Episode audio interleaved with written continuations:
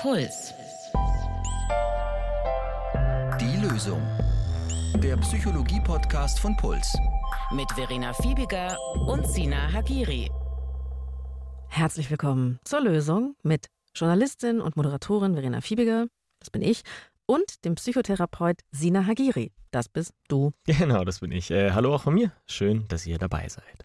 Ich habe mich für diese Folge mit Markus getroffen. Der hat nämlich ADHS, also das Aufmerksamkeitsdefizit-Hyperaktivitätssyndrom. Ja, und dazu wollten wir eigentlich, glaube ich, schon was in unserer allerersten Folge machen, oder? Ja, ich wollte auf jeden Fall schon früh was dazu machen. Das ist mir ein Anliegen, weil da gibt es einen persönlichen Hintergrund bei mir. Ich habe letztes Jahr eine Freundin von mir, die ich schon sehr, sehr, sehr lange kenne. Letztes Jahr habe ich mir gedacht, da könnte doch ADS im Spiel sein. Und die hat sich dann diagnostizieren lassen, auch tatsächlich. Nicht bei mir, weil das ist eine Freundin von mir, das mache ich dann natürlich nicht. Und das hat sich als richtig herausgestellt. Und dann dachte ich mir, ich kenne die schon so lange und es hat so lange gedauert, obwohl ich vom Fach bin, dass ich das erkannt habe. Das heißt, es kann auch sein, dass der ein oder die andere auch da draußen ist, die vielleicht noch ein bisschen Aufklärung zu ADHS gebrauchen kann, genauso wie ich sie noch gebraucht habe. Und deswegen wollte ich diese Folge machen. Okay, schön. Ich dachte schon, das ist so Psychotherapeuten Krankheit, sage ich jetzt mal. So, okay, meine Freunde, was hast du eigentlich für ein Syndrom? Nee, nee, nee, nee. Aber dann hat sich das ja als richtig herausgestellt tatsächlich. Bei Markus wurde ADHS zum ersten Mal schon in seiner Jugend festgestellt. Für heutige Verhältnisse ist es ziemlich spät, wie bei deiner Freundin. Also es wurde Mhm. da noch später festgestellt. Markus Schullaufbahn war zu dem Zeitpunkt schon sehr stark beeinflusst von vielen Problemen und in den 90ern glaubte man auch noch, ADHS, das wächst sich irgendwie raus. Habe ich ehrlich gesagt auch mal geglaubt. Mhm. Hat sich bei Markus aber dann doch nicht rausgewachsen. Ja, das war so eine Sache, die man früher gesagt und gedacht hat, dass ADHS bei den meisten Menschen im Erwachsenenalter einfach verschwindet. Die Forschung widerspricht dem aber recht eindeutig. Also je nach Untersuchung sind es äh, leider nur so 10 bis 30 Prozent der Kinder mit ADHS, die später als Erwachsene keinerlei Symptome mehr zeigen. Also recht viele, bei denen das schon noch der Fall ist. Allerdings verändern sich manche der Symptome auch ein bisschen im Erwachsenenalter. Und das ist einer der Gründe, warum man eben früher dachte, ADHS im Erwachsenenalter ist dann einfach weg. Ihr erfahrt heute, was wir unter ADHS generell verstehen. Wir sprechen anhand von Markus Geschichte drüber, wie es sich im Kindesalter schon zeigen kann und wie es Erwachsenen damit geht. Und natürlich geht es auch darum, was Betroffene tun können und vielleicht auch diejenigen von uns, die vielleicht ADHS-Anteile in ihrem Verhalten beobachten, weil ein besonderes Anliegen von mir, ich habe die ganze Folge über so in der Vorbereitung jedes Mal zu Sina gesagt, ich habe ADHS, ich bin mir zu 100 Prozent sicher, ich habe das schon mein ganzes Leben, oh mein Ja. Gott. Und das ist aber auch ein Effekt, den man Mhm. haben kann, wenn man sich mal so Diagnosen genauer anschaut. Und darüber sprechen wir auch noch. Ja. Markus ist Reporter, hat Familie und er sagt heute mit 39 Jahren, ich bin froh, dass ich weiß, was mit mir los ist, weil mein Leben ist jetzt sehr viel einfacher. Und das war nicht immer so. Ja, die Frage, was ist los, war eigentlich von Anfang an da. Ich glaube, ab der ersten Klasse, weil ich halt nicht so das normale Kind war, weil es einfach immer Probleme gab. Meine Mutter hat mir das auch mal gesagt nach einer Lehrersprechstunde. Ja, also sie hört nie was Positives von den Lehrern. Es ist immer so. Ich weiß, dass ich selten Hausaufgaben gemacht habe und immer blöd dagestanden bin, falls ich mal aufgerufen worden bin am nächsten Tag, auch oft mal nachsitzen musste. Und ich habe eigentlich nie aufgepasst. Das war immer so Unterricht, ja, es fängt an und wenn es mich nicht brennend interessiert, bin ich halt irgendwann weggenickt oder irgendwie in Träumen und Gedanken gewesen und dann schaut man wieder vor, merkt, man kommt nicht mehr rein, gerade bei Mathe oder sowas, weiß man dann nicht, was die anderen machen und dann kommt man auch nicht mehr rein und dann träumt man weiter. Ja, das klingt jetzt ein bisschen wie dieser eine Junge, den man sich wie so den ADHS-Jungen vorstellt, sage ich mal. Also Markus meinte, er war super verträumt, verpennt im Unterricht, dafür in der Pause super überdreht, aufgedreht. Also da ging es dann so richtig zur Sache und hat seinen Eltern und den Lehrern den letzten Nerv geraubt. Und hier schon das Gefühl, was mich die ganze Zeit begleitet, mir ist es auch unglaublich schwer gefallen zuzuhören, wenn es mich nicht interessiert. Geht ja vielleicht euch auch manchmal so. Ist es einfach so ein bisschen unverschämt, den Leuten nicht zuzuhören oder ist es ein klassisches ADHS-Symptom? Okay, also ähm, wir können uns erstmal kurz die Kinder anschauen, wenn du möchtest, dass wir da die ADHS-Symptomatik mal genauer betrachten. Mhm. Da gibt es einmal die Aufmerksamkeitsstörungen, also eben zum Beispiel diese Konzentrationsprobleme, dass man leicht ablenkbar ist oder eben so eine Vergesslichkeit. Dann gibt es einen zweiten Bereich, das ist der der Hyperaktivität. Das bedeutet motorische, also körperliche Unruhe. So ein ständiges Zappeln mit den Händen oder mit den Füßen, so ein nicht äh, still sitzen können und permanent in Bewegung sein, ja, also körperlich. Das meinte Markus übrigens auch, dass er, wenn er im Biergarten ist, dann immer so wibbelt und sich denkt, oh Gott, mein armer Bierbank-Nachbar, der spürt das doch jetzt sicherlich. Also davon hat er erzählt, wie es ihm heute noch geht. Mhm, mh, mh. Genau, bei den Kindern ist es dann einfach nicht mehr nur das Zittern am Fuß, sondern die rennen dann halt auch einfach die ganze Zeit hin und her im Biergarten. Ne? Es gibt außerdem noch den dritten Bereich, das ist die Impulsivität, also das nicht erwarten können, zum Beispiel, bis man an der Reihe ist oder wenn man im Gespräch sich gar nicht anders helfen kann, als das Gegenüber zu unterbrechen, weil man direkt schon wieder eine Idee oder eine Anmerkung oder eine Antwort hat und einfach nicht warten kann, bis die Frage fertiggestellt worden ist und sofort direkt antwortet. Und je nachdem, welcher dieser drei Bereiche im Vordergrund steht oder auch weniger stark ausgeprägt ist, kann man auch so Subtypen unterscheiden. Also man spricht zum Beispiel von ADS ohne dieses H, wenn die Hyperaktivität, also diese körperliche Hyperaktivität, wenn die nicht so sehr im Vordergrund ist oder gar nicht existiert und vor allem die Unaufmerksamkeit oder von außen sieht es dann aus wie so eine Art Verträumtheit, wenn das im Vordergrund ist. Was Gründe für dieses ja, Verhalten sein können, darüber sprechen wir gleich noch. Aber wie häufig kommt ADHS eigentlich vor?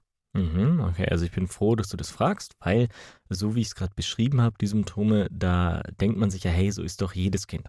Und das stimmt ja auch. Die meisten Kinder oder allermeisten Kinder zeigen einige dieser Verhaltensweisen und darum reicht das noch lange nicht für eine Diagnose. Also um die richtige Diagnose zu erhalten, muss man eine relativ hohe Anzahl dieser Symptome über eine lange Zeit hinweg konsistent zeigen und auch darunter leiden.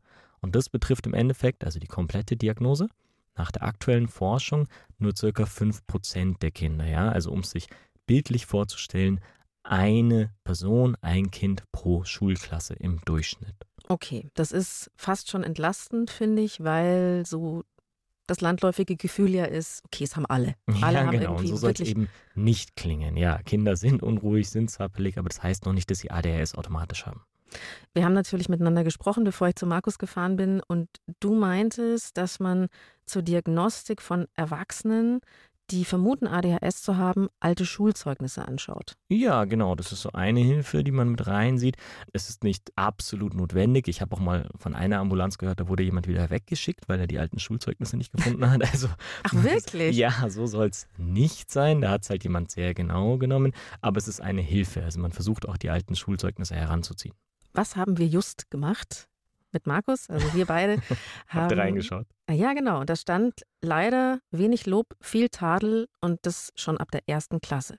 Der verträumte, verspielte Schüler folgte dem Unterricht nur mit wenig Ausdauer und geringer Konzentration. Aufgrund des mangelnden häuslichen Fleißes und der schlechten Arbeitshaltung hat er das Klassenziel nicht erreicht. Ja, das war dann nicht so toll.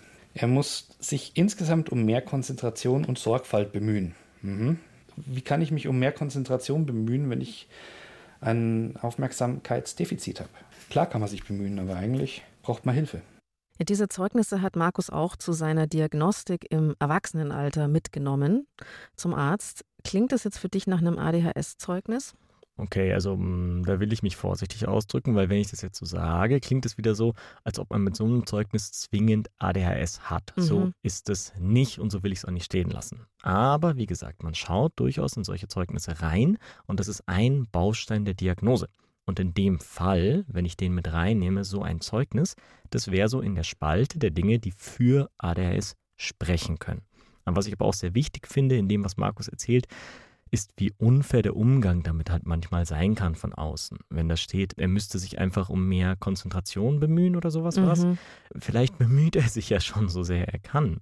Und es klappt trotzdem nicht, weil seine körperlichen Voraussetzungen es ihm einfach sehr viel schwerer gemacht haben als anderen Kindern. Also wenn er jetzt zum Beispiel eine Sehschwäche gehabt hätte, würde im Zeugnis ja auch nicht stehen, er soll sich bemühen, schärfer zu sehen. Ja, also da würde man dann sagen, okay, er braucht halt entweder eine Brille, ja, also eine direkte Hilfe, so am Körper, oder man muss ihn halt direkt vor die Tafel setzen, also im Verhalten was verändern, dass es ihm einfacher macht. Sonst hat er keine Chance. Er kann sich nicht bemühen, besser zu sehen. In einem anderen Zeugnis stand zum Beispiel auch, bei ständiger Überwachung ist es besser, also werden seine Leistungen besser. Ja, war auch noch eine andere Zeit, ne? Aber mhm. sehr, sehr streng alles auf jeden Fall und natürlich nicht mit dieser Diagnose im Hinterkopf. Was mir auch gar nicht klar war, äh, das hat mir Markus zum ersten Mal so erzählt, dass auch das Sozialverhalten verändert sein kann. Die Konzentration ist das eine. Das andere ist natürlich, dass man immer so ein komischer Vogel ist. Also, dass man immer irgendwelche Sachen macht, die komisch wirken. Man schaut irgendwie rum im Raum. Das ist mir mal vorgeworfen worden von einem Klassenkameraden, der sich gerechtfertigt hat, warum er mich gemobbt hat.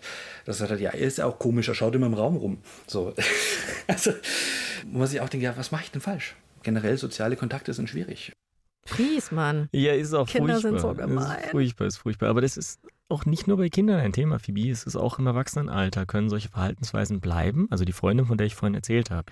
Mir ist schon immer aufgefallen, wenn ich mit ihr in einem Café sitze zum Beispiel und mich mit ihr unterhalte und sie erzählt eine Geschichte, schaut sie immer nach links und rechts. Ja? Schaut immer zu den anderen Tischen. Und ich habe mich immer gefragt, was soll das? Bin ich irgendwie nicht Publikum genug? Sucht sie noch mehr Publikum als mich?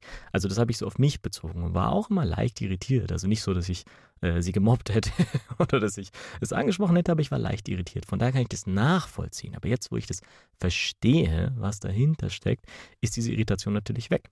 Fühle ich mich aber auch schon wieder ertappt. Ich habe auch das Gefühl, ich schaue immer rum, dann wieder aufs Telefon, dann da ab, jetzt bin ich unhöflich, muss ich mich konzentrieren. Also ich sag's nur, also vielleicht ist das auch wieder so ein, Ein so ein kleiner Anteil, ich weiß es nicht genau. Und natürlich noch Kinder sind nicht gemein, sie sind halt ehrlich. Nee, sie sind auch fies. Egal. Können, können sie, können sie. Sie können alles sein. Sie können wunderbar sein, sie können auch fies sein zueinander. Bei Markus haben seine Verhaltensweisen, die er nicht steuern konnte, stark sein Leben und die Schullaufbahn beeinflusst. Man ist damals Mitte der 90er, Markus war da 16 Jahre alt, so ein bisschen im Dunkeln getappt, was mit ihm eben los ist. Wir haben viel versucht, ich glaube Ergotherapie und sowas. Also gewisse Sachen haben wir da gemacht, aber ADHS gab es halt eigentlich nicht, bis ich dann in der 9., 10. Klasse war. Ich war auf der Realschule damals, äh, habe einen Abschluss machen müssen, bin einmal durchgefallen. Und da ist meine Mutter dann an eine Ärztin geraten, die dieses ganz neue Ritalin äh, gehabt hat und diese ganz neue Diagnose ADHS. Neu war sie nicht, gab es ja schon länger die Untersuchungen dazu, aber so in Deutschland in den 90ern kam es dann langsam auf. Und da war ich vielleicht einer von den ersten. Da ist seine Schullaufbahn aber schon festgelegt. Mit Ritalin hat Markus dann aber den Realschulabschluss geschafft und danach hat er das Mittel wieder abgesetzt und hat eine Mechanikerlehre begonnen, wo es tatsächlich besser gelaufen ist. Und ich glaube, ich bin die Letzte, die den Einsatz von Tabletten feiert oder unkritisch sieht. Ich kann nur so sagen, wie es Markus mir erzählt hat, es hat ihm wahnsinnig geholfen, diesen Abschluss zu schaffen. Jetzt lass uns bitte mal ganz kurz auf das Thema Ritalin eingehen. Das ist ja recht kontrovers. Ja, Ein Ja. riesiges Fass. ja, Medikamente sind immer kontrovers ähm, und auch zu Recht sollte man auch kritisch sein. Vor allem auch, wenn es um Kinder geht. Ähm, ich selbst arbeite ja nicht mit Kindern und Jugendlichen, deswegen halte ich mich da jetzt mal vornehm raus. Aber die Medikation ist für Erwachsene mit ADHS absolut auch ein Thema. Und die können ja selbstständig entscheiden. Darum lass uns darüber sprechen und vielleicht ähm, auch erklären, wie die Medikamente überhaupt funktionieren. Finde ich Also- spannend, weil ich weiß es nicht. Ach so, okay, ja gut, ja, dann, dann probieren wir uns mal anzunähern. Also Ritalin, das ist der Markenname. Das Arzneimittel selbst heißt eigentlich Methylphenidat.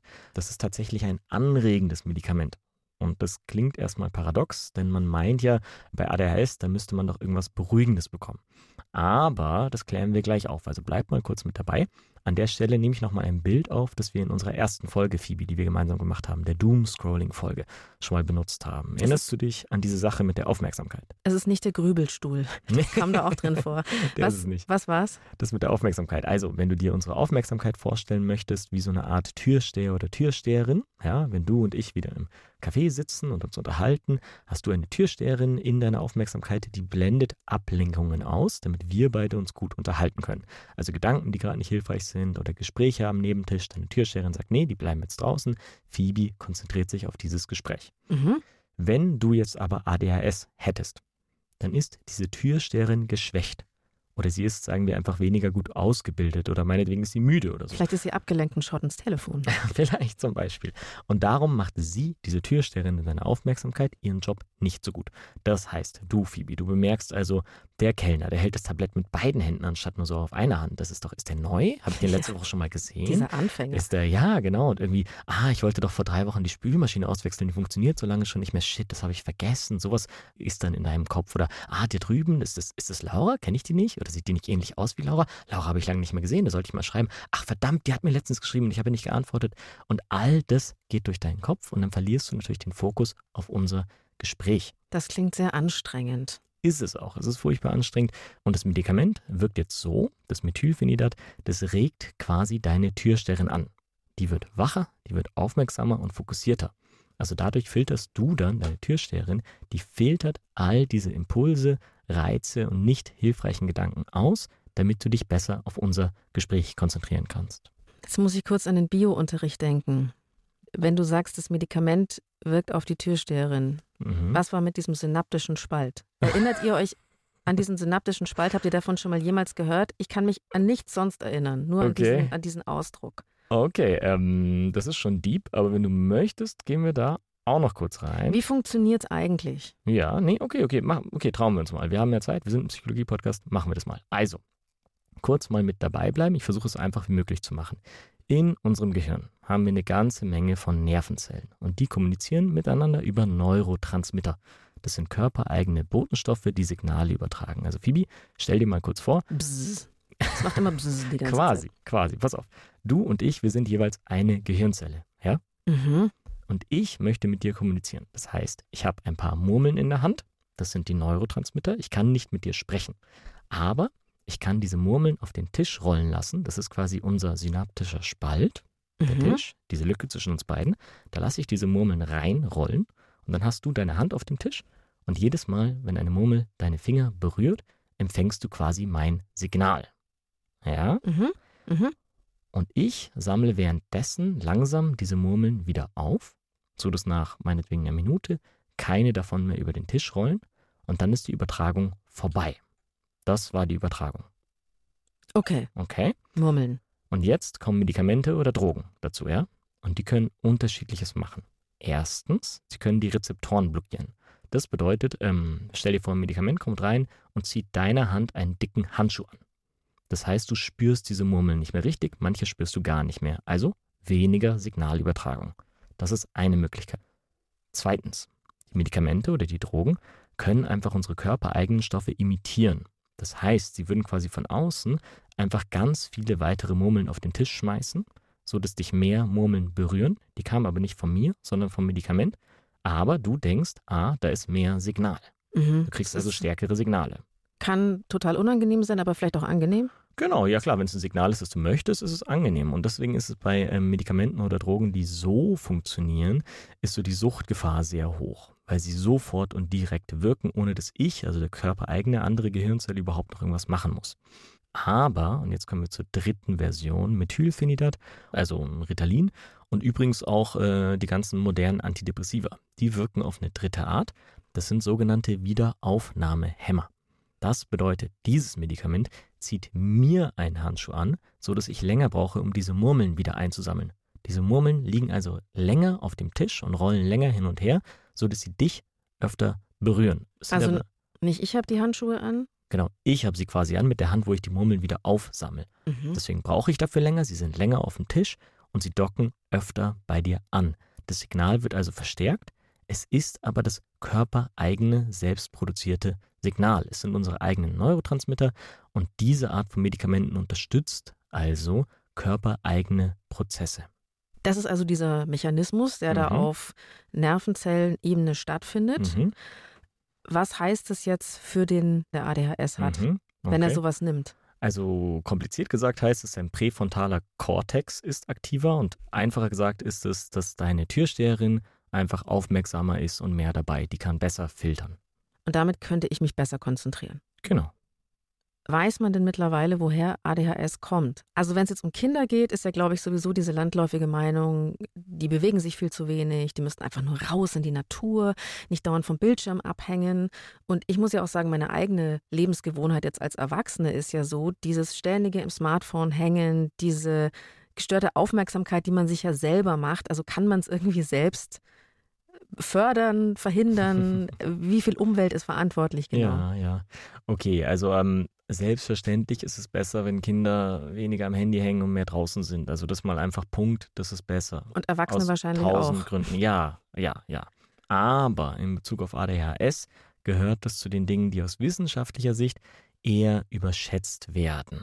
Das soll nicht heißen, dass sie irrelevant sind. Aber ja, es kann sein, dass ein erhöhter Medienkonsum die genetische Veranlagung zu ADHS fördert. Und dasselbe gilt auch für fehlende Tagesstruktur, möglicherweise zu wenig Bewegung oder für Alkohol- und Nikotinkonsum in der Schwangerschaft und sogar, es gibt auch Hinweise darauf, für das Aufwachsen in einer Umgebung mit starker Luftverschmutzung. Aber hinter all diesen Faktoren, die verstärkend wirken können, steht einfach auch ein genetisch bedingter neurobiologischer Unterschied im Stoffwechsel.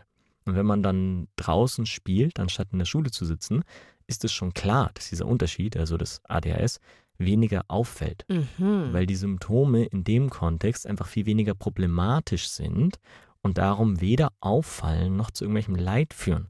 Das heißt jetzt aber im Umkehrschluss leider nicht, dass durch draußen Spielen ADHS geheilt oder verhindert werden könnte. Das wäre natürlich schön, gell, wenn das so eine Art Therapie wäre, dass man einfach sagt, das Kind muss jetzt einfach drei Stunden lang um den Block gejagt werden. Ja, Der wie gesagt, Erwachsene das- muss einfach jetzt irgendwie riesige Felder beackern. Das ist schon gut natürlich, dass Kinder draußen sind. Ich würde auch versuchen, Kinder mehr rauszuschicken. Aber das ist dieser, dieser logische Schluss zu denken, deswegen kriegt man ADHS. Das ist leider sehr gefährlich, weil das auch zu so sehr, sehr unfairen, verletzenden äh, Vorwürfen kommen kann, die man sich selbst machen kann oder die von anderen kommen können. So, ja, wenn das Kind mehr draußen gewesen wäre, hätte es jetzt kein ADHS.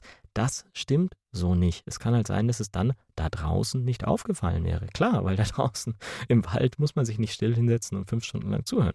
Aber das heißt dann leider nicht, dass es dadurch verhindert worden wäre, dass später im Beruf es vielleicht doch schwierig wird. Markus hat natürlich auch selbst über die Ursachen nachgedacht und festgestellt, dass sein Vater ganz ähnliche Verhaltensweisen zeigt. Mhm. Ja, also es gibt Dinge, die man weiß und Dinge, die man vermutet zu ADHS. Also dass es einen neurobiologischen Unterschied im Stoffwechsel gibt, das weiß man. Dass dieser zu einem großen Teil genetisch beeinflusst ist, das weiß man auch. Und alles andere daneben, das sind halt eine Reihe von Vermutungen, auf die es in unterschiedlichen Studien immer mal wieder Hinweise gibt, die ich aber von der Genetik ganz klar abgrenzen möchte, weil die ist sehr, sehr, sehr gut nachgewiesen und der Rest muss einfach noch sehr viel besser untersucht werden, ist auch leider schwieriger zu untersuchen und wird noch eine ganze Weile dauern. Es ist nicht so leicht, diese Einflüsse kontrolliert zu beforschen. Corona-Pandemie, Ukraine-Krieg, Umweltkatastrophen. Immer mehr Menschen machen bewusst mal eine Nachrichtenpause, weil sie die negativen Nachrichten belasten. Ich möchte euch einen Podcast empfehlen, den es gibt, weil unsere Welt mehr ist als Krisen und weil Journalismus auch konstruktiv sein kann. Der neue Podcast Dreimal besser mit den Hosts Birgit Frank und Kevin Ebert bietet in jeder Folge drei Lösungswege zu einem aktuellen Thema. Dabei geht es nicht darum, dass Dinge schön geredet werden. Dreimal besser berichtet über den Status quo hinaus und nicht nur über das Problem. Die suchen auch nach Lösungen, so wie wir. Dreimal besser gibt's in der ARD-Audiothek und im Podcatcher eurer Wahl. Den Link dazu findet ihr in den Shownotes. Was Markus während seiner Lehrzeit festgestellt hat und was ihm auch als Erwachsener heute noch so geht, ist, dass er sich, wenn er sich handwerklich betätigt, innerlich ruhiger fühlt. Also so Geist, Körper, alles kommt ein bisschen zur Ruhe und das, obwohl ihm diese Mechanikerlehre, die er gemacht hat, eigentlich überhaupt keinen Spaß gemacht hat. Ich denke mir oft, wenn ich irgendwie beim Kumpel helfe, weil der gerade seine Garage umbaut oder keine Ahnung, dass mir handwerkliche Arbeit oder so körperliche Arbeit auch viel Spaß macht, weil das im Grunde auch viel kompensiert von, von ADHS, so dieses draußen sein oder irgendwas machen, wobei ich da auch nicht so richtig äh, geeignet bin dafür. Wir wollen auf gar keinen Fall hier sagen, wenn ihr ADHS habt, dann macht doch was Praktisches, ja, weil es war nämlich bei Markus so, dass er eigentlich andere Ziele und Wünsche hatte. Es ist aber auch ein Punkt, wo ich mich krass wiedererkenne. Also dieses, ich kann mich in der Freizeit nicht hinsetzen und mich entspannen, indem ich ein Buch lese, mich auf irgendwas so fokussieren muss, sondern Mhm. sagen ja auch ganz viele, Kochen entspannt mich. Geht mir auch so, wenn ich was mit den Händen tue, kann ich das Gehirn abschalten, werde innerlich ruhig. Und deswegen so platt gefragt, ist jetzt was Praktisches für Menschen mit ADHS leichter als was Theoretisches oder liegt das eigentlich an was anderem? Mhm. Ähm, ja, also stillsitzen und den Fokus so gedanklich selber nur bei einer Tätigkeit halten, das ist natürlich die größte Herausforderung, vor allem wenn sie dann nicht mal ähm, besonders äh, persönliches Interesse betrifft oder so. Wenn du mit den Händen was zu tun hast, ist der Fokus einfach automatisch von alleine noch viel mehr bei dem, was du machst, ja. Also wenn du, du hast jetzt Kochen gesagt, wenn du kochst, dann machst du ständig viele unterschiedliche kleine Handgriffe.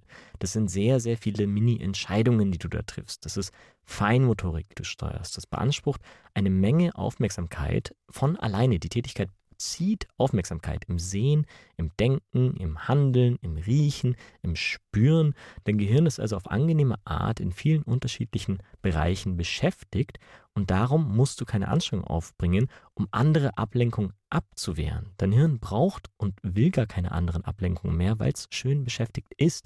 Ähm, vielleicht hörst du dann sogar noch einen Podcast oder du hörst Musik nebenbei, dann ist wirklich alles abgedeckt. Es gibt dann keinen Teil mehr in deinem Hirn, der sich meldet und sagt, ah, ich möchte auch noch beschäftigt werden, ich möchte auch noch was machen. Du bist ganz bei der Sache, du bist im Flow. Das finde ich eine sehr schöne Erklärung, vielleicht auch für alle von uns, die diesen Effekt mal gespürt haben. So, wieso mhm. ist es eigentlich so, dass mich jetzt plötzlich was entspannt? Mache ich den falschen Job, weil ich bin so gestresst und sowas würde mich ja total entspannen. Wie das eigentlich funktioniert. Und witzigerweise, also Markus geht es auch so, aber bei dem ist es so, der hört gleichzeitig noch so zwölf Podcasts okay. irgendwie. Also er ja. meinte, er hat wirklich den halben Tag noch was in den Ohren. Und wenn er dann gleichzeitig noch was anderes macht, den Haushalt zum Beispiel, dann ist er ganz ruhig. Oder er ist in einer Sitzung mhm. und wenn er dann noch dauernd was in den Händen knetet, dann kann er sich konzentrieren. Mhm. Also da, ihm mhm. helfen wirklich immer so mehrere Sachen auf einmal. Ja, ja, genau. Ja, bei seinem Gehirn ist halt einfach noch viel mehr, das sich meldet, deswegen braucht er mehrere Sachen gleichzeitig, damit es mal Ruhe gibt. Ich will da noch kurz was ergänzen. Du hast es auch schon kurz gesagt, aber auch von mir nochmal. Ich meinte mit diesem Beispiel gerade nicht, dass man mit ADS unbedingt äh, Koch oder Köchin werden sollte. Also in der Medizin generell hat sich der Umgang mit chronischen Erkrankungen so über die äh, Jahrzehnte hinweg ziemlich verändert. Ähm, früher, Anfang, Mitte 20. Jahrhundert, da hat man vieles danach ausgerichtet, was als vermeintlich äh, verträglich erscheint und schwierige Aufgaben und Herausforderungen eher vermieden. Mhm. Also Asthmatiker zum Beispiel, denen wurde früher gesagt, bestimmte Sportarten sind für sie gefährlich, die sollten sie lieber nicht machen. Und Menschen mit anderen schweren Erkrankungen wurde geraten, okay, sie sollen sich beruflich keine zu großen Ziele setzen, sondern eher mal kurzfristig planen. Und das hat sich absolut verändert. Durch solche Vermeidungsstrategien können Einschränkungen mit der Zeit eher noch größer werden. Also der Bereich, in dem man sich bewegen kann, wird dann vielleicht immer enger. Und deswegen schaut man heutzutage, wenn möglich, eher, dass Krankheiten so gut wie möglich behandelt und bewältigt werden können, so dass man möglichst wenig davon eingeschränkt wird und auch in den Lebensentscheidungen noch möglichst frei und breit ist. Also wenn du jetzt heutzutage Asthma diagnostiziert bekommst, dann kriegst du Medikamente, damit du so gut wie möglich eingestellt darauf bist, damit du jede Art von Sport machen kannst und nicht nur machen kannst, sondern dass es sogar empfohlen ist, dass du Sport machst. Und das bedeutet für ADHS, um darauf zurückzukommen, ähm, sorry für den Bogen gerade, also ich persönlich würde Patienten und Patientinnen bei ADHS nicht sagen, dass sie wegen ihrer Veranlagung für bestimmte Berufe nicht geeignet wären. Das ist ja das Irre bei Markus, also dass er tatsächlich erstmal mit so einem vermeintlich ADHS-verträglichen Job versucht hat. Also mhm. er hat eine Lehre ja. gemacht, die hat ihm langfristig aber nicht gefallen. Er hat sie zwar abgeschlossen, er hat dann aber noch eine Reihe anderer Abschlüsse gemacht. Also mhm. Markus hat Quali, mittlere Reife, dann noch sein Fachabi gemacht, dann das allgemeine Abi und dann hat er noch einen Bachelor studiert. Wow habe mich teilweise auch durch Prüfungen gequält, würde ich heute sagen, oder einfach auch so eine Bachelorarbeit geschrieben, wo ich glaube, mit Ritalin hätte ich wahrscheinlich nur die Hälfte der Zeit gebraucht, wahrscheinlich, aber habe nicht mehr dran gedacht und habe einfach mich da durchgekämpft und alles irgendwie abgeschlossen, äh, jetzt auch nicht so schlecht, aber ist mir nie mehr in den Sinn gekommen dann irgendwie. Also das heißt, Markus hat für viele Jahre nämlich vergessen, dass er eine ADHS-Prognose hatte. Mhm. Also er hat mhm. einfach diesen Marathon gestartet, so das, was will ich eigentlich machen, das da quäle ich mich jetzt durch. Und natürlich an der Stelle auch ein Hinweis, es soll jetzt nicht bedeuten, das Leben ist nur toll, wenn du Abschlüsse sammelst, ja, und du brauchst den Hochschulabschluss. Auf gar keinen Fall. Nee, nee. Aber es ist natürlich sehr schade, wenn du aufgrund von einer ADHS-Diagnostik das dann nicht machen kannst, was du vielleicht machen möchtest. Ja. Er hat sich durchgequält und ähm, ist dann Journalist und Reporter Reporter geworden. Er arbeitet heute im News-Bereich, ist oft krassem Zeitdruck ausgesetzt. Mhm. Übrigens auch was, wo ich mich wiedererkenne. Ich arbeite am produktivsten, wenn ich eine Minute 30 habe. Da kann man wahnsinnig viel schaffen. Und äh, Markus hat auch gesagt, so wenn ich Druck habe, dann kann ich besser arbeiten. Wenn ich eine ganze Woche Zeit bekomme, setz dich hin, mhm. starte das Projekt wenn regelmäßig. Du die Zeit so selber einteilen und strukturieren müsstest. Es ist ganz mhm. schwierig, in diesen Flow zu kommen, in dem man gut arbeiten kann für ihn. Mhm. Und am Anfang seines Berufslebens und eigentlich auch etliche Jahre hat er große Probleme gehabt. Also so auch die Kombination aus Job und dann später Familie, die waren dann im Endeffekt echt ein Killer. Also Markus hat angefangen, sich wieder mit seinen Symptomen zu befassen, beziehungsweise befassen zu müssen. Man ist abgelenkt, man hört nicht zu, man ist immer so in Gedanken. Und ich weiß noch, bei mir im Job war es eben der Ausschlaggeber, dass eine Kollegin mal zu mir gesagt hat, hier, ähm, Markus, jetzt kommst du schon wieder zu mir und fragst, was du da machen sollst. Wir haben es doch gerade besprochen. So, und immer muss ich es dir zweimal erklären. Das war der Moment, wo Markus gesagt hat, ich, ich muss irgendwas ändern. Er ist äh, wieder zum Arzt, hat nochmal eine Diagnose gemacht und nimmt jetzt seit mittlerweile drei Jahren wieder Ritalin und sagt, ich kann mich einfach in der Arbeit sehr gut konzentrieren jetzt. Ich schleppe nichts mehr mit nach Hause und so funktioniert mein Leben insgesamt besser. Und rückblickend sagt er, wenn er die Diagnose auf dem Schirm gehabt hätte, dann wäre vieles auch im Arbeitsleben einfacher gewesen. Mhm. Ja, ähm, und da würde ich dazu sagen, es ist halt äh, wichtig herauszufinden, ob man wirklich ADHS hat. Nicht nur wegen dem Beruf, ähm, sondern weil unbehandelte ADHS im Erwachsenenalter vor allem auch viele weitere Probleme mit sich führen kann. Also nicht nur der Beruf leidet darunter, sondern auch die Partnerschaft bei ihm pa auch. Ja, total. Die Partnerschaft kann sehr darunter leiden. Die Hyperaktivität der Kindheit kann sich mehr in eine innere Unruhe verlagern. Oft kommt auch noch Substanzmissbrauch, also Alkohol- oder Drogenmissbrauch hinzu.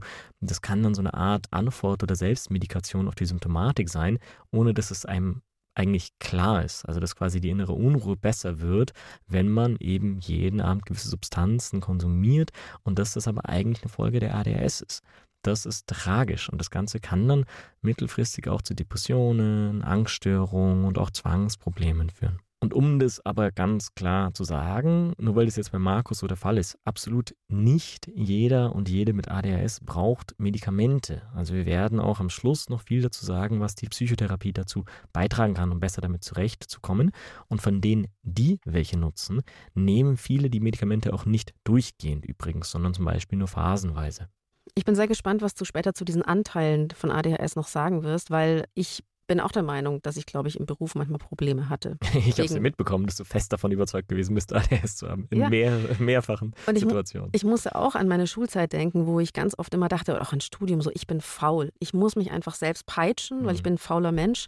Und mir hat es ja total geholfen, dass wir in der Lösung zum Beispiel auch mal die Folgen äh, Prokrastinieren gemacht haben oder Perfektionismus, um zu erfahren, wie da so die Zusammenhänge sind, warum mhm. man zum Beispiel schwer eine Konzentration findet, warum man nicht anfängt, was es da für Tools dagegen gibt. Und ich weiß heute, dass diese ganzen Sätze so ich bin faul, Qualität kommt von Qual, dass es einfach kein freundlicher Umgang mit sich selbst ist und auch überhaupt nicht nachhaltig. Also, dass man sich mit so einem sich selbst peitschen in einen Erschöpfungszustand bringt, mehr so als in den Flow hinein und in ein schöneres Arbeiten.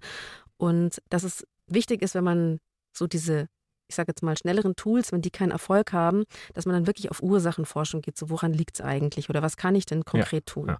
ja, genau. Und ähm, natürlich kann man Probleme in der Schule gehabt haben und trotzdem nicht gleich eine volle ADHS, also wie du es jetzt, finde ich, ein bisschen von dir beschreibst.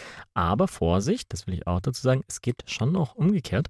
Also man kann auch relativ problemlos durch die Schulzeit der Kindheit und Jugend gekommen sein, weil man bestehende ADHS-Symptome anders kompensieren kann konnte. Okay. Also auch da, da habe ich einen Patienten, der quasi im Erwachsenenalter erst die ADHS diagnostiziert bekommen hat und der sich dann gewundert hat, warum er denn in Kindheit und Jugend nie Probleme gehabt hat.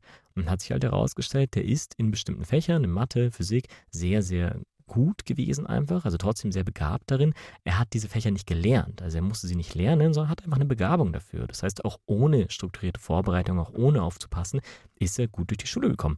In der Klasse hatte er so die Rolle des Klassenclowns gehabt, also dieses Impulsive, dieses Hyperaktive, das wurde von seiner Umgebung nicht unbedingt bestraft oder abgewertet, sondern sogar befördert auf eine Art und Weise. Er hat von einem Lehrer erzählt, der ihm mal gesagt hatte, dass er sich selbst ein bisschen in ihm wiedersieht, ja. Das war nicht auf die ADS bezogen, aber wenn wir uns das vorstellen, wenn man das Glück hat, einen Lehrer zu haben, der sich mit einem identifiziert, der schaut dann natürlich sehr viel wohlwollender auf solche Verhaltensweisen. Also es muss nicht so laufen, dass ADHS in Kindern und Jugend schon ein Problem gewesen ist. Der hat dann später als Erwachsener was für Probleme gehabt? Kannst der, du das sagen? Ja, als Erwachsener hat er dann versucht, eine Masterarbeit zu schreiben. Das war das erste Mal, dass er quasi ein halbes, dreiviertel Jahr lang selber alleine an was arbeiten musste. Und daran ist er komplett gescheitert. Das hat ihn komplett fertig gemacht, ist er überhaupt nicht weitergekommen und es war eben eine neue Erfahrung. Er, der sich immer so leicht getan hat in allem, was Akademie ähm, so befasst hat, hat diese Masterarbeit, also das, wo er nicht einfach auf den Punkt irgendwo hingegangen ist und dann eine gute Leistung gebracht hat, sondern wo er hätte selbst organisiert und über lange Zeit hinweg arbeiten müssen, das hat er nicht bewältigen können. Was wir noch gar nicht geklärt haben, was ich auch mal fragen möchte, kann ADHS auch wirklich erst im Erwachsenenalter entstehen? Mhm. Also habe ich auch schon angesprochen, ich habe das Gefühl, dass so vielleicht so ein stressiger Lifestyle und unkontrollierter Social-Media-Konsum vielleicht dazu beitragen, dass wir uns die Konzentration zerschießen. Aber Mhm. kann das auch später erst passieren? Mhm. Okay, also ich habe das extra jetzt nochmal länger nachgeforscht, weil es gibt da schon den aktuellen Stand, der da eigentlich lautet, die Diagnose wird nur gestellt, wenn die Symptome schon seit Kindheit oder früher Jugend Jugend bestehen. Darum ist es auch eine recht aufwendige Diagnose, die meistens über mehrere Termine hinweg gestellt wird. Also man geht nicht irgendwo hin und dann nach zehn Minuten wird einem bestätigt, ja, man hat ADHS oder auch nicht, sondern das ist eine aufwendige, langwierige Diagnose. Da werden die alten Grundschulzeugnisse angesehen, so wie wir es vorhin besprochen haben. Man versucht außerdem auch die Eltern vielleicht mit reinzunehmen, mal zu einer Stunde die zu befragen, Geschwister oder sehr, sehr langjährige Freunde, also zu verstehen, wie ist es in der Biografie so gewesen. Die Symptome an sich äh, sind dann im Erwachsenenalter dieselben wie bei Kindern. Also Aufmerksamkeitsstörung, Hyperaktivität, die aber eben bei Erwachsenen eher innerlich stattfinden kann als äußerlich oder halt einfach nur so in den Beinen zum Beispiel oder den Händen und so eine emotionale Impulsivität. Aber im Erwachsenenalter kommen eben vor allem noch Begleitstörungen dazu, diese beruflichen Probleme, Partnerschaftskonflikte, Depressionen etc. Was ich aber meinte, dass ich jetzt nochmal genau nachgeschaut habe, es gibt gewisse vereinzelte Verlaufsstudien aus den USA, wo jetzt doch vielleicht geschaut wird, eventuell gibt es Personen, wo die ADHS sich erst im Erwachsenenalter bildet und dann auch bleibt, aber das sind so erste Beobachtungen. Der Forschungsstand im Moment und wie die Medizin jetzt damit umgeht, ist zu sagen, nee, ADHS nur, wenn diese Symptome, diese Verhaltensweisen schon von Kindheit und Jugend bestehen. Dann kommen wir zur Lösung. Wie ist die Lösung? Ich sag mal, außer Medikamente nehmen, weil das hatten wir eigentlich jetzt auch Okay. schon, gell? Ja, stimmt, genau. Medikamente haben wir jetzt schon besprochen, vor allem weil es bei Markus halt, ähm, bei ihm ist das die Hauptlösung gewesen, klingt jetzt zumindest so für mich. Und es ist auch definitiv eine Hauptsäule der Behandlung. Also vor allem auch, wenn die ADS-Problematik schwerwiegend ist, dann ähm, sollte man die Medikamente nicht außen vor lassen, sondern gut, gut sich beraten lassen und ähm, darüber nachdenken. Aber auch psychotherapeutisch gibt es eben einiges, was man tun kann. Und Das Wichtigste ist die Psychoedukation, also einfach die Aufklärung zu ADHS. Und das allein hilft vielen schon sehr, sehr weiter. Das ist häufig das, was die meisten nennen. Also auch nach langer, langer Therapie sagen viele, mh, einfach zu verstehen, was es ist, was da mit mir los ist. Das war der große Unterschied, das war der Moment, ab dem es besser geworden ist. Ähm, Mhm. aber natürlich kann man auch an schädlichen Denk- und Verhaltensmustern arbeiten, die sich durch so ein Leben und vor allem nur eine Kindheit und Jugend mit ADHS einschleichen können. Also wir hatten ja die Folge zur Überlebensregel.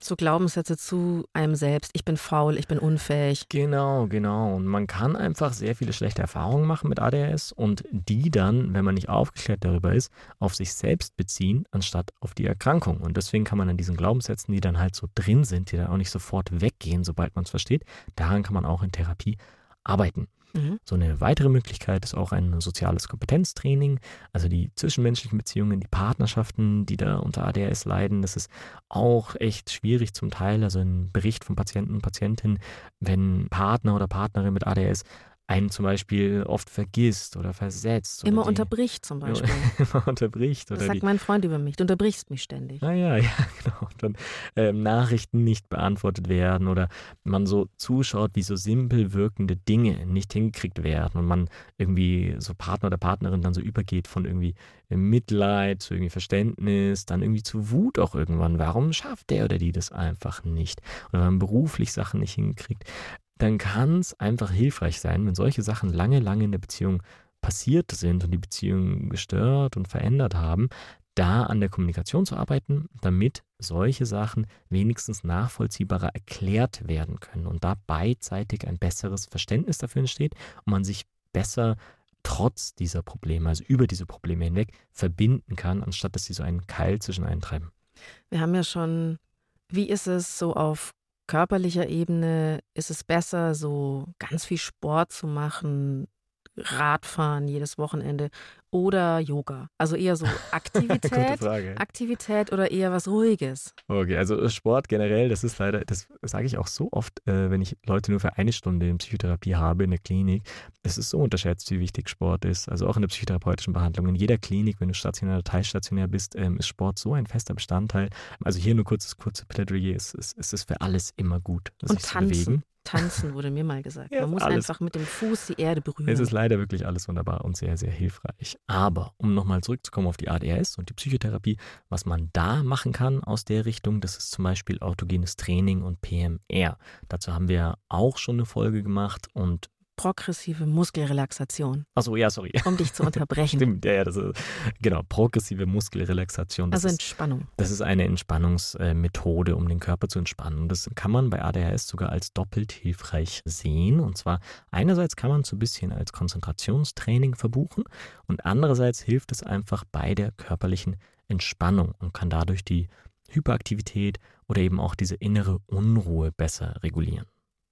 Gibt es noch so eine Art, weiß ich nicht, die ADHS-Selbsthilfegruppe?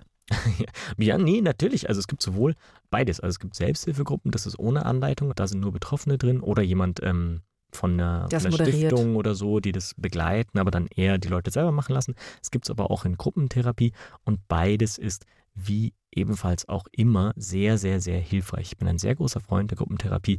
Die Effekte, also dieses äh, Miteinandersein, andere Betroffene sehen, von denen lernen, das ist so eine hilfreiche Erfahrung und das höre ich auch immer daraus, also sehr wenige Leute sind in Gruppentherapien, aber fast alle, die ich kenne, die mit ADHS beschäftigt sind, fast alle davon hatten mal dieses Erlebnis, bevor sie es bei sich selber erkannt haben und kannten, dass sie sich mit jemand anders unterhalten haben und da dann quasi von einer anderen Person, die ADHS hat, da so ein Erweckungsmoment hatten und gemerkt haben, ah krass, das ist bei mir alles auch so. Und einfach von anderen Personen lernen, die ähnlich betroffen sind wie man selbst, ist wahnsinnig wertvoll. Und jetzt gibt es doch aber auch noch den Punkt, dass Menschen mit ADHS auch sehr viele Eigenschaften haben, die wir auch mal positiv hervorheben wollen, oder? Voll, voll, voll, voll, voll, voll. Ja, Zwei Seiten der Medaille. Absolut, da hast du recht. Und auch das ist Teil der Psychotherapie. Und ja, hast du recht, dass wir jetzt auch mal darüber sprechen. Das sollte man nicht immer so unter den Tisch fallen lassen. Da wirft man durchaus auch, und das ist ein wichtiger Bestandteil, einen Blick auf die eigenen Stärken und nicht nur einfach allgemein die Stärken, sondern gerade wenn es um ADHS geht, durch die, die durch das ADHS auch unterstützt sein können. Also zum Beispiel so eine große Kreativität, weil man ja durchaus offen für neue Impulse ist. Ne? Also hat man auch mehr Input, aus dem man was machen kann. Oder zum Beispiel, viele Menschen mit ADHS werden vom Umfeld als besonders ehrlich beschrieben, ja, weil, da kann man auch so die ähm, Logik herziehen, wenn man das Herz so auf der Zunge trägt, also gar nicht damit beschäftigt ist, die Wahrheit zurückzuhalten, sondern sie einfach rauslässt, dann äh, kann das ja auch sehr charmant sein und auch sehr, aber auch sehr das Gegenteil. es kann aber auch sehr, sehr wertgeschätzt werden. Weil, weißt du, Lügen ist etwas sehr kognitiv Anstrengendes auch. Und das erfordert sehr viel Disziplin und Impulskontrolle. Das kann jemand mit ADS schwerer fallen. Und dann kommt man gar nicht auf diese schlechte Idee, mit dem Lügen anzufangen. Oder wenn man es versucht, ist man vielleicht sehr schlecht darin und ähm, genau, kommt schneller auf den Trichter, das vielleicht sein zu lassen. Der letzte Aspekt, den ich oft geschildert bekomme, ist, dass Menschen mit ADHS auch häufig berichten, dass es durchaus Tätigkeiten gibt, in denen sie eine sehr, sehr starke Energie und einen sehr starken Fokus entwickeln. Also, dass sie, wenn sie in etwas drin sind, dass sie sich reingefuchst haben, wirklich sehr ausdauernd und mit sehr viel, ja, mit sehr viel Leistungsbereitschaft. Leistungsbereitschaft, mit Werf, mit, ja. Das hat mir Markus auch erzählt. Ja? Dass, dass er, wenn ihn eben was interessiert, dann ist er richtig dabei. Also, Mhm. dass es schon so auch früher schon Dinge gab, wo er stark dran geblieben ist. Genau, also wenn, wenn quasi die gesamte Aufmerksamkeit zufrieden ist, dann kann sie sich auch total reinwerfen in ein Thema. Und das kann man ja auch als Stärke durchaus betrachten. Können wir jetzt am Ende noch die Menschen auffangen äh, wie mich, die nach dieser Folge sich sicher sind, ich habe ADHS, ich muss es euch diagnostizieren lassen, ich habe das. und gleich zu ihrer Mama rennen und sagen, ich habe ADHS, Genau. ich bin gar nicht faul. Ja, du hast, du hast mir auch in den letzten paar Wochen mehrmals gesagt, du bist sicher, du hast ADHS. Ja, ich habe dir ein Ohr abgekaut. Ah, überhaupt nicht, überhaupt nicht sehr gerne. Aber was ich dir auch schon da mehrfach geantwortet habe, Phoebe, nein, ich habe jetzt mit dir zusammengearbeitet. Wir arbeiten seit ja jetzt vielleicht einem halben Jahr zusammen und ich kann dir so rückmelden, du hast keine vollständige ADHS. Und da hilft es vielleicht, die ADHS nicht so sehr als dichotomes Merkmal, also so ja, man hat ADHS oder nein, man hat es gar nicht, sondern eher als Kontinuum zu verstehen. Weißt du, also so die Psychologie im 20. Jahrhundert, auch schon im 19., die hat viel mit Kategorien und Labels gearbeitet. Also dass psychologische Themen in der Zeit und leider auch bis heute so betrachtet worden sind. Also man hat es oder man hat es nicht. Und im 21. Jahrhundert, da verschiebt sich das jetzt gerade total. Also der Trend, und ich meine damit jetzt nicht nur einen gesellschaftlichen Trend, ich meine damit einen wissenschaftlichen Trend. Der geht dahin, das meiste eher als Skala zu besprechen, was früher mal Kategorien waren. Also das meiste ist, sind Skalen, auf denen wir alle irgendwo landen. Und die Frage ist dann einfach nur, sind die Symptome wirklich so stark, dass es krankheitswertig ist? Und deswegen darf man aber auch einzelne Symptome nicht mit der tatsächlichen Krankheit verwechseln. Es ist total nachvollziehbar, wenn ihr jetzt beim Hören dieser Folge das ein oder andere an euch entdeckt. Es wäre sogar, finde ich, sehr viel auffälliger, wenn euch nichts davon betrifft. Also wenn ihr euch immer, wenn ihr möchtet, super konzentrieren könnt, wenn ihr nie abgelenkt werdet, wenn ihr nichts vergesst und niemals unruhig seid. Die perfekten Leistungsträger. Genau, seid. das würde mich sehr viel skeptischer machen. Aber es kann für tatsächlich Betroffene auch sehr ärgerlich sein, wenn plötzlich alle um sie herum meinen, sie hätten ADHS, weil sie sich manchmal nicht so gut konzentrieren können, wie sie vielleicht wollten.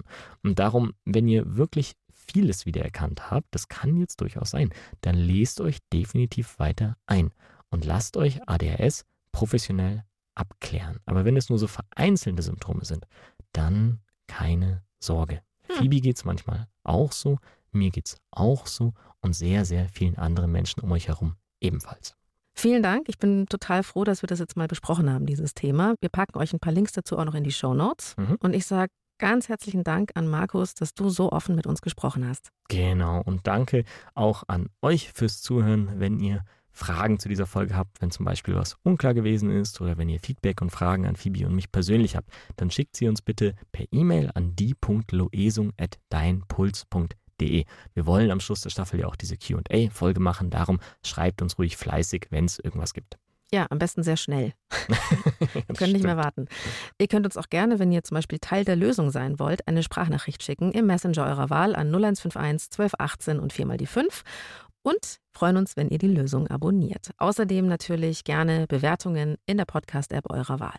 Die Redaktion hatten Alexander Loos und Marion Lichtenauer. Produktion Kajatan Bernrieder. Sounddesign Benedikt Wiesmeier und Enno Rangnick. Grafik Max Hofstetter, Lea Tanzer, Veronika Grenzebach und Christopher Roos von Rosen. Es gibt nicht die Lösung. Aber jeder Schritt zählt. Puls.